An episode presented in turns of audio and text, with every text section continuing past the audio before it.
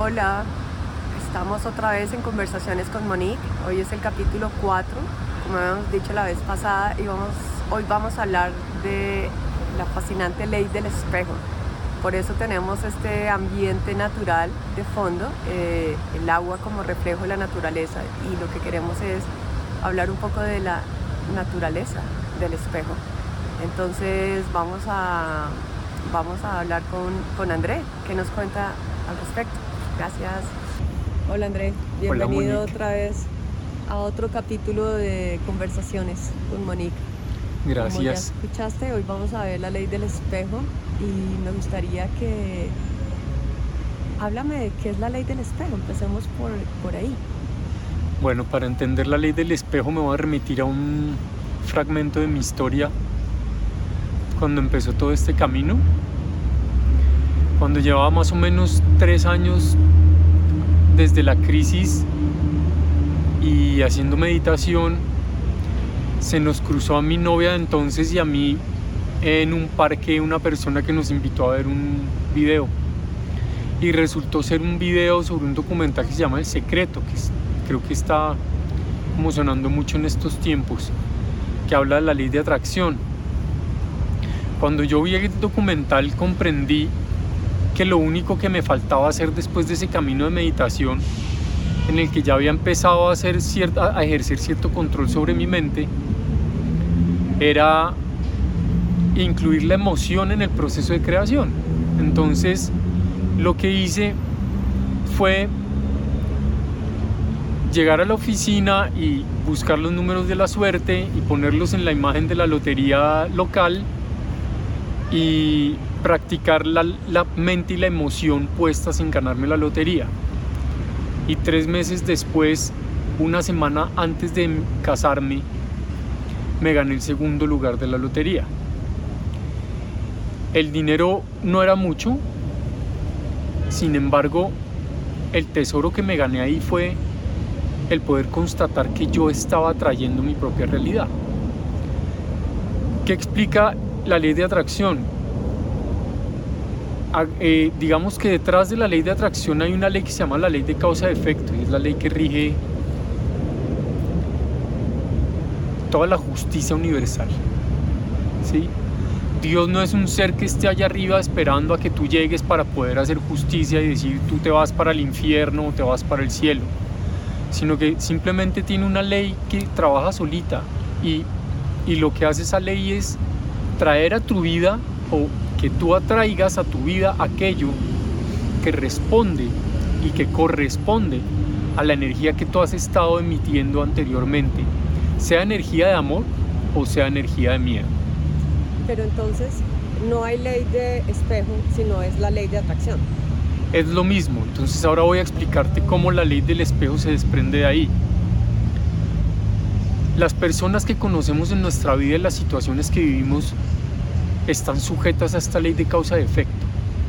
Y si están respondiendo a la energía que tú has estado emitiendo, no importa en qué momento de tu existencia, entonces está llegando a tu vida exactamente lo que necesitas, ¿sí? Desde lo que viniste creando anteriormente. ¿Qué es lo que hace la ley del espejo? La ley del espejo lo que hace es hacer más práctica la ley de causa y efecto en términos de que es una herramienta muy poderosa de autoconocimiento. Si tú estás creando a partir del amor o del miedo o de la mezcla de los dos, la ley del espejo es la que te permite ver cuáles son esos temores que no te permiten crear todo el tiempo desde el amor. Entonces, ¿en qué se refleja más que todo o de una forma más evidente? En las relaciones, por ejemplo. Cuando tú te relacionas con alguien que te produce cierta incomodidad, la incomodidad que te produce ese alguien no es por ese alguien en sí.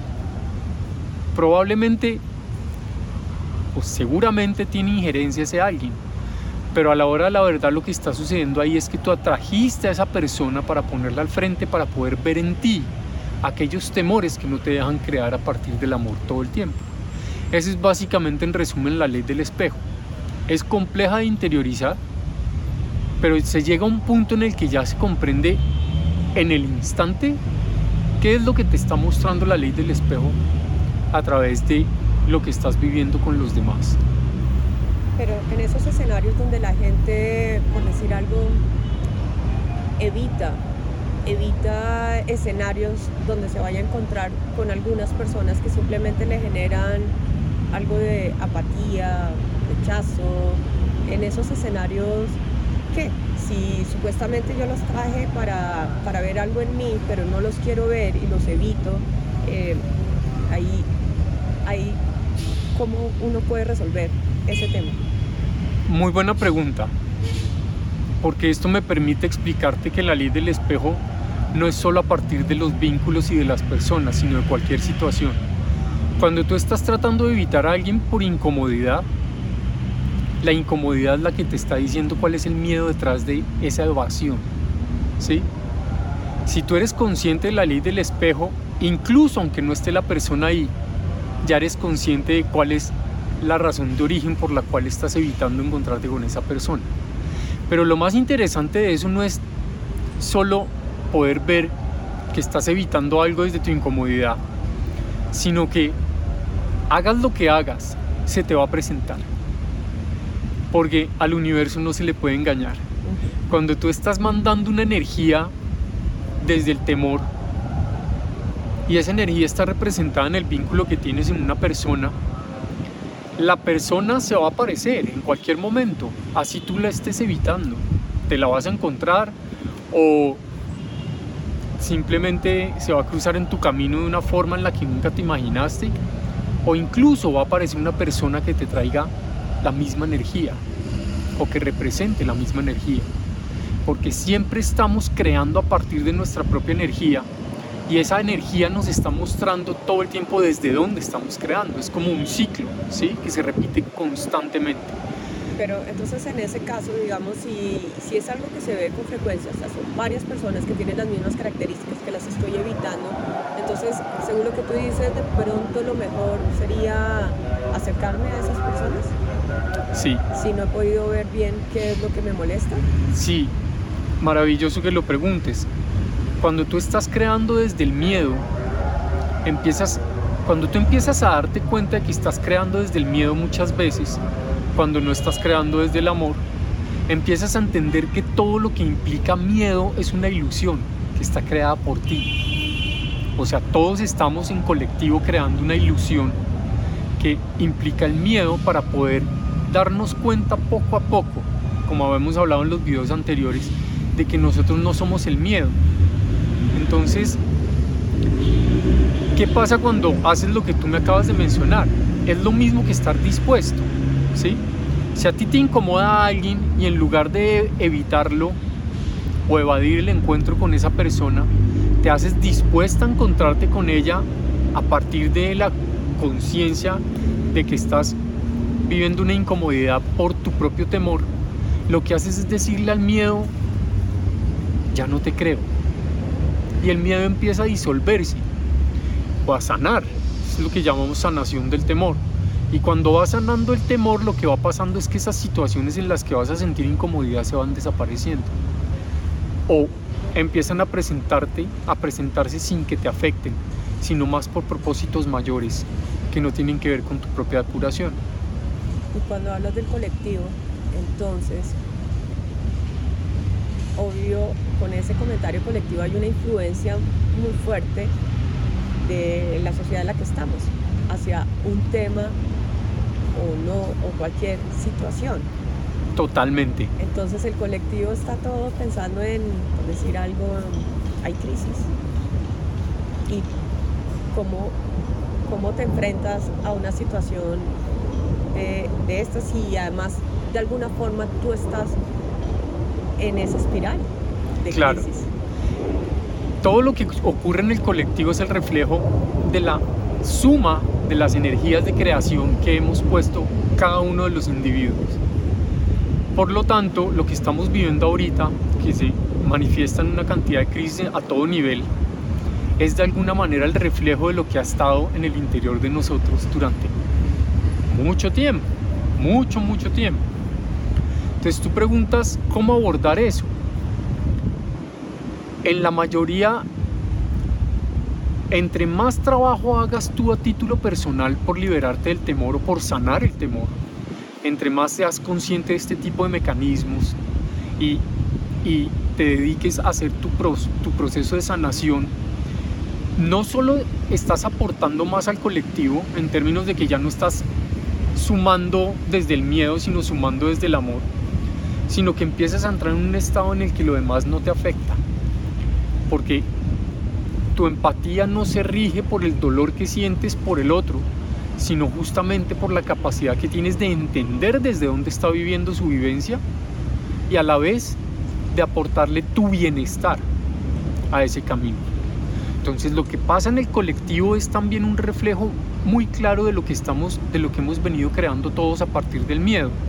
Y por eso se dan ese tipo de situaciones como las manifestaciones en los países y muchos elementos políticos y sociales que vemos como si nos estuvieran ocurriendo, pero a la hora de la verdad los hemos venido creando. Y pasa lo mismo a título individual. En la medida en la que nosotros vamos entendiendo que nosotros hemos venido creando la realidad a partir de nuestra energía, ya no nos ocurren las cosas, sino las estamos creando. Entonces nos hacemos responsables de nuestra propia creación, pero es una responsabilidad que no está dirigida hacia la culpa, que es lo más importante en el camino también. De hecho, esa responsabilidad nos permite hacernos libres de culpa.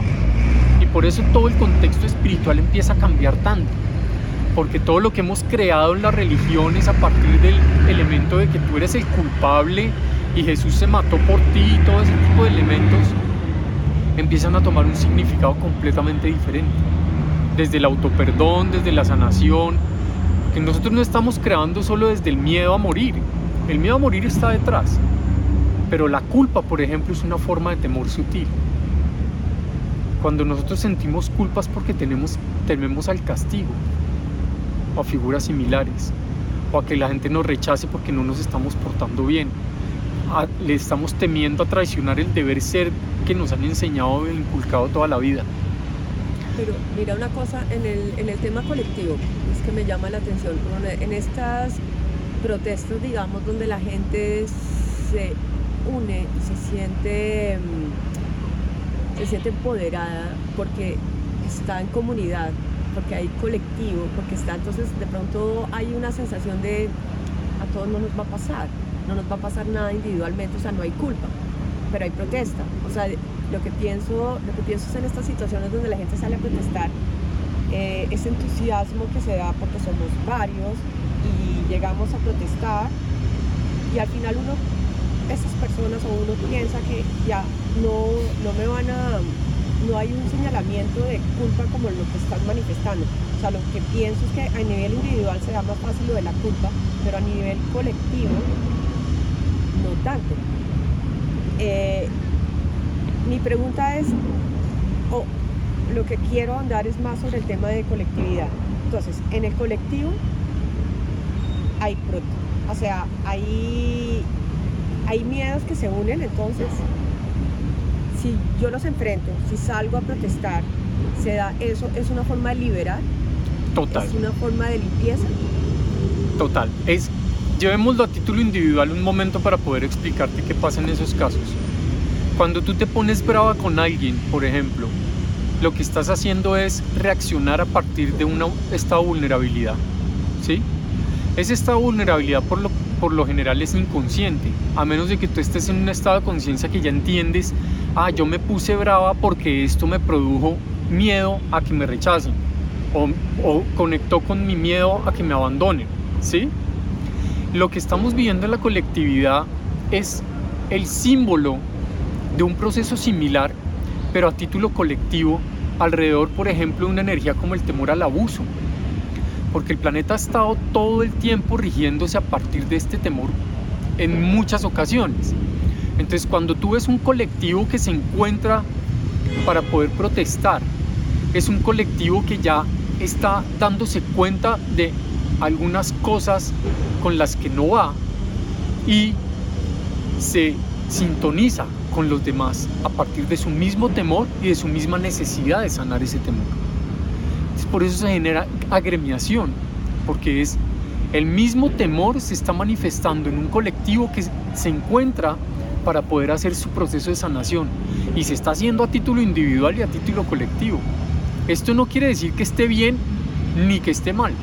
Esto es simplemente parte del proceso de sanación que hace el ser humano a partir de su reacción y de su mismo proceso de conciencia, de ir entendiendo por qué estoy sintiendo esto y por qué siento la necesidad de reaccionar así. Ah, es que yo tengo miedo a que abusen de mí.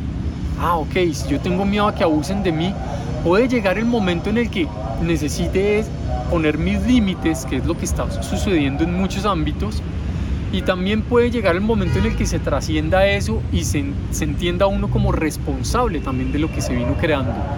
No para sentir culpa, y al volvemos a lo mismo.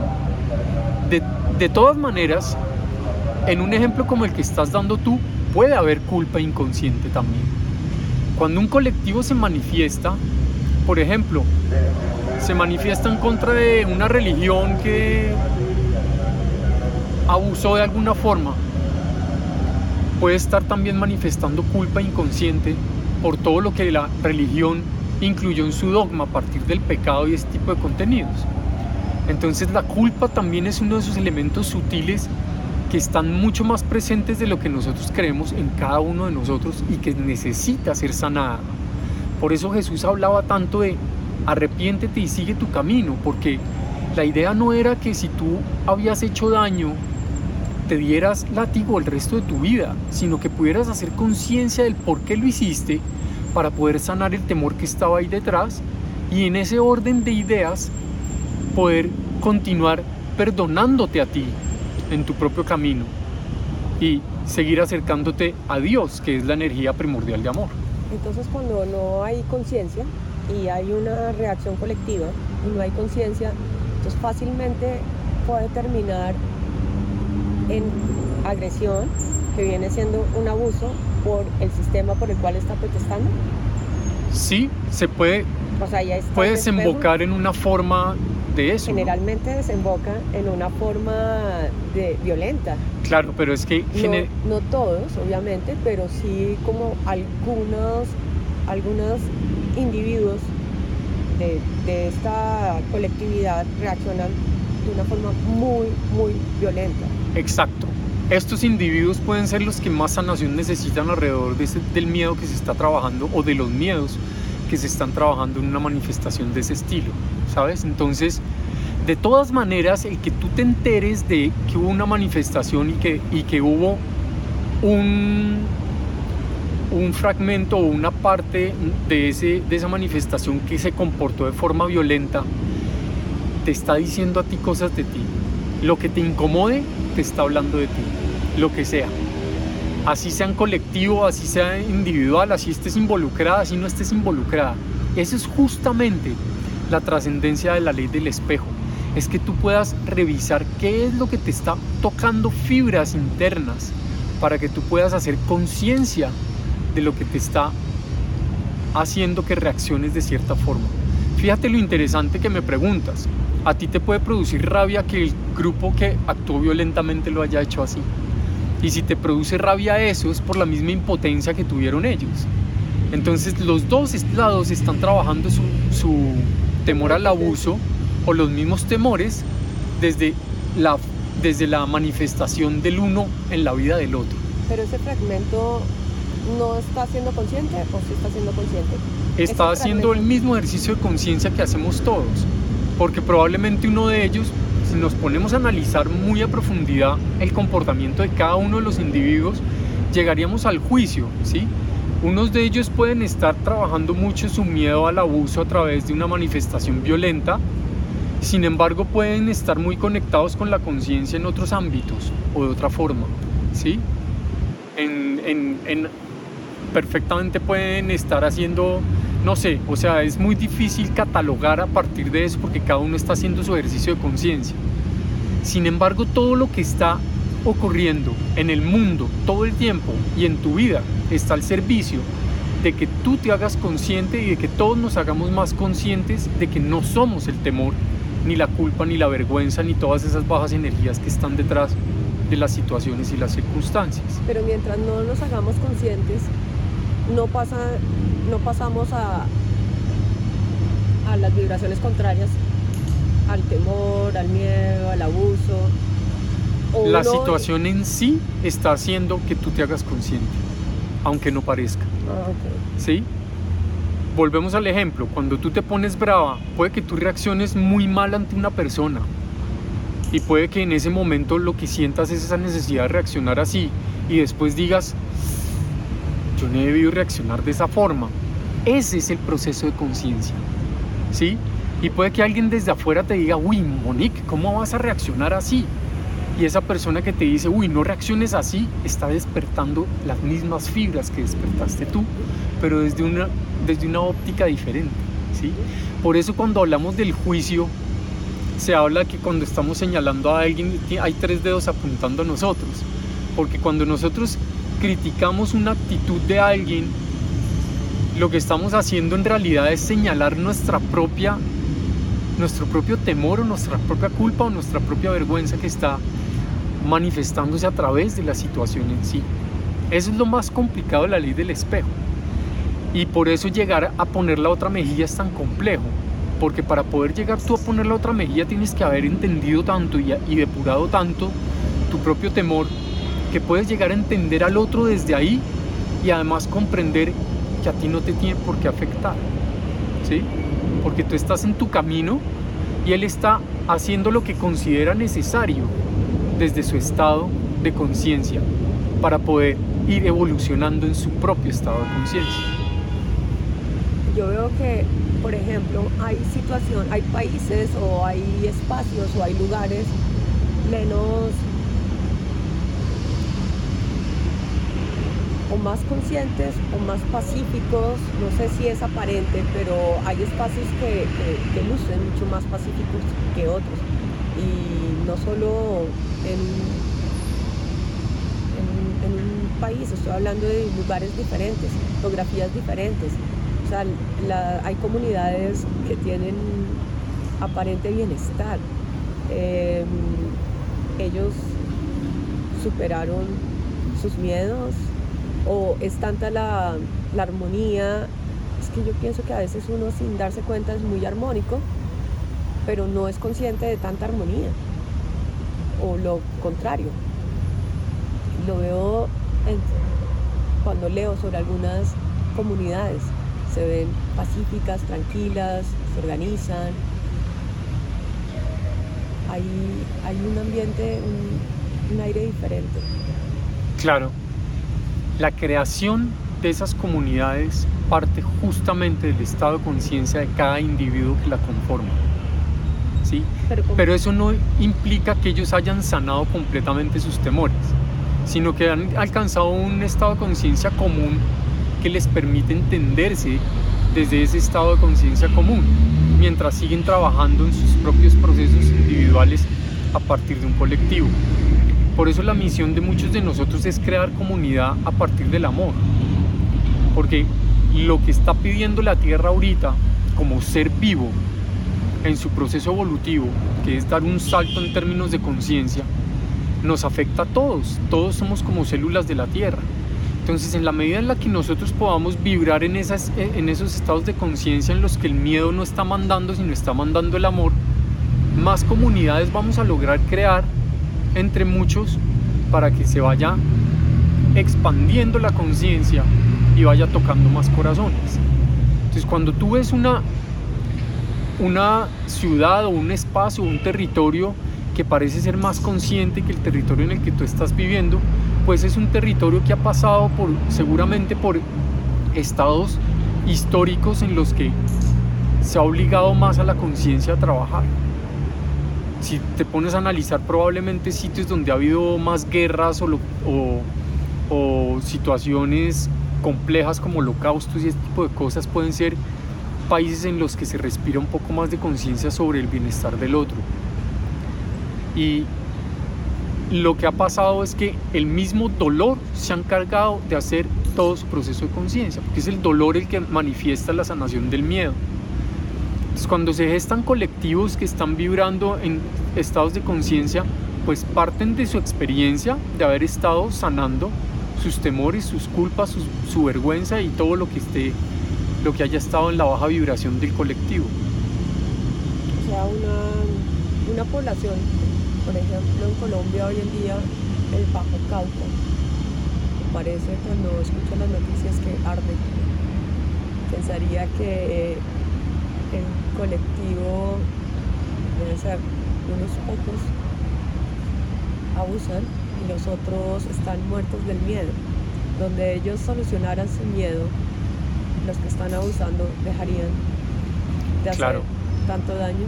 Dentro de las cosas que están ocurriendo ahorita en el planeta es que el trabajo individual del ser humano en ese aspecto de liberarse de sus propios temores y energías bajas está haciendo que, lo, que las energías que están o los seres que están a favor de esas energías ya no tengan trabajo, porque ya no tienen cabida energética. ¿sí?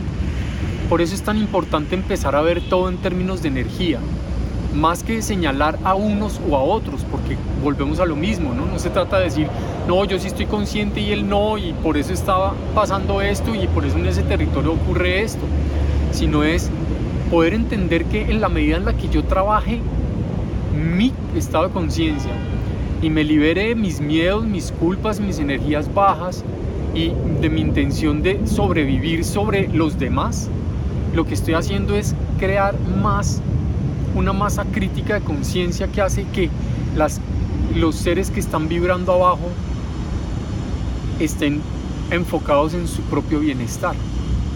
Entonces lo que puede pasar ahí es que o esos seres empiezan a sentirse influenciados y a cambiar, o llega un momento en el que ya no están en el, en el mismo ámbito porque no pueden, porque ya no pueden sacar provecho de él.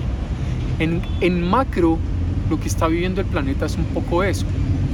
El que está vibrando en la necesidad de aprovecharse de los demás va a empezar a no encontrar cabida. Y lo que va a pasar es que en algún momento va a tener que salir del planeta, porque el planeta ya no va a soportar ese tipo de energía.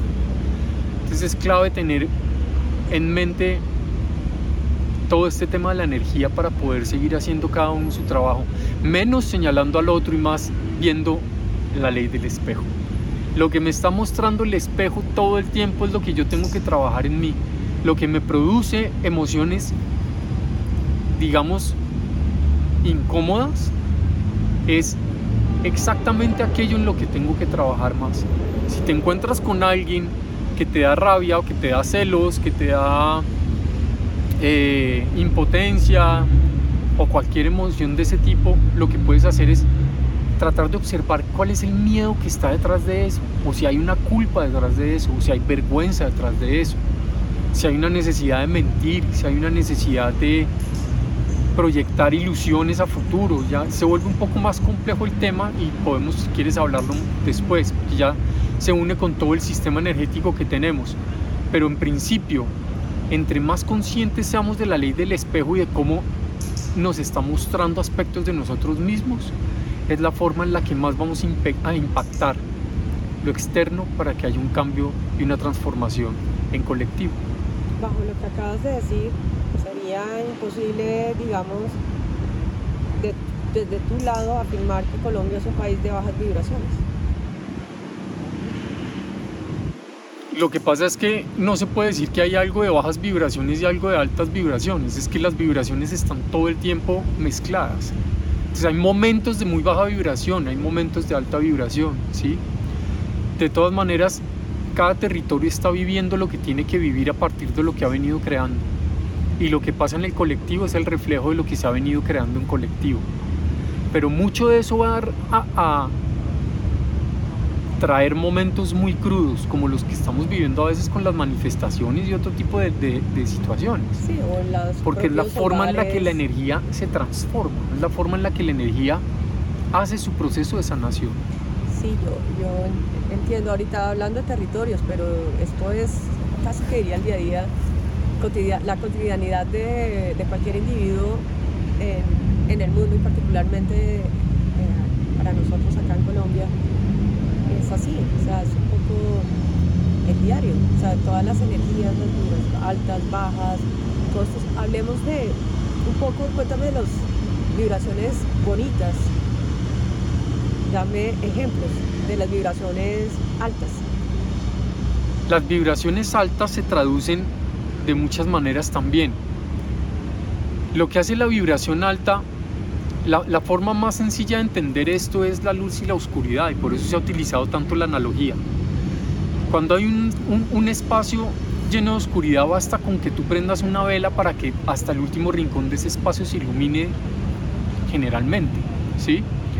Entonces cuando hay un ser que empieza a vibrar a partir de su autosanación y de, el despertar de, la, de su conciencia de que no es el miedo y todo esto, lo que hace es impactar positivamente en su entorno.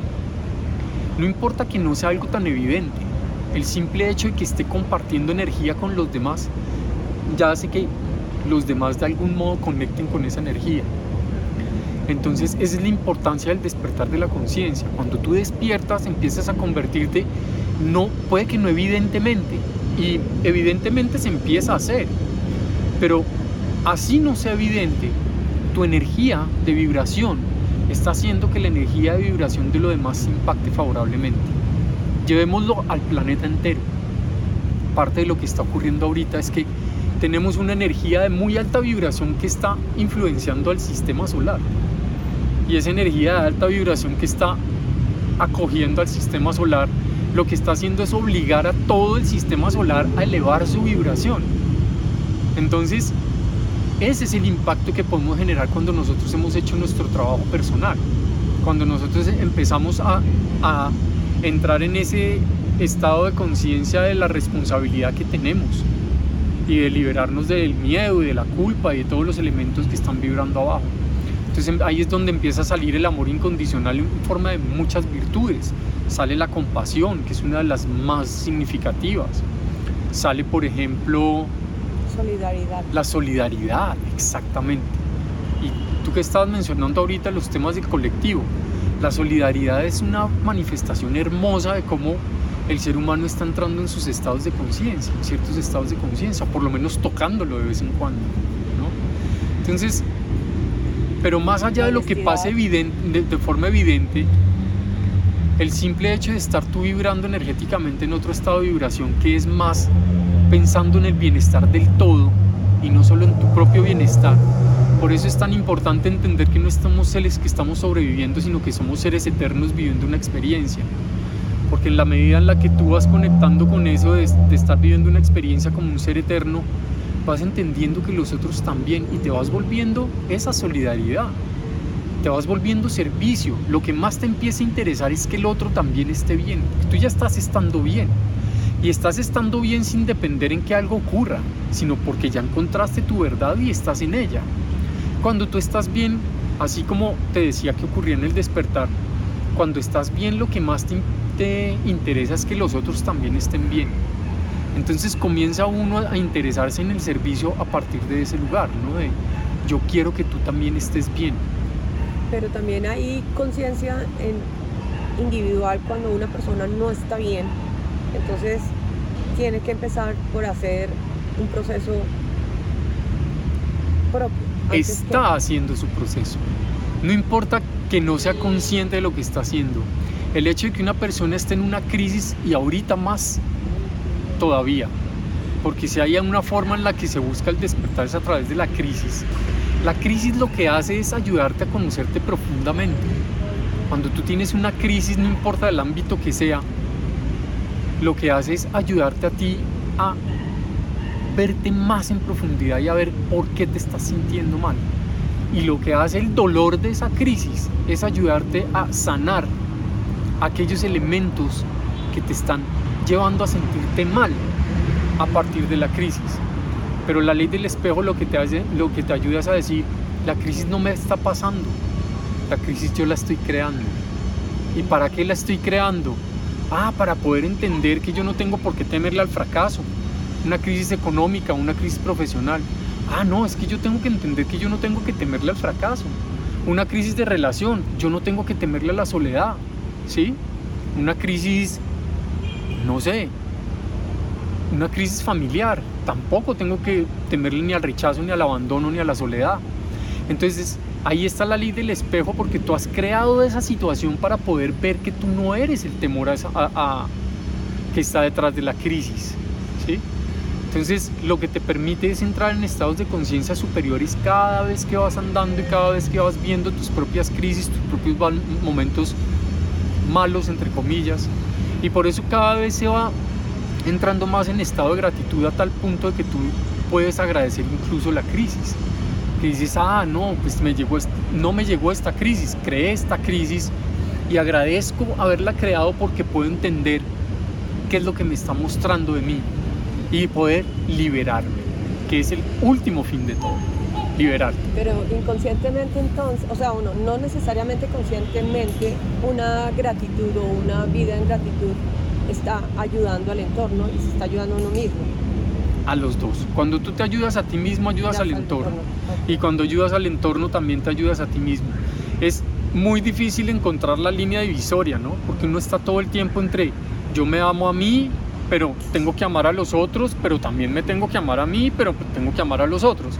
Lo que pasa es que en términos de el camino y por eso Jesús también decía, ama a los otros como te amas a ti, es primordial que tú te estés amando a ti para poder dar amor porque es imposible dar lo que no tienes.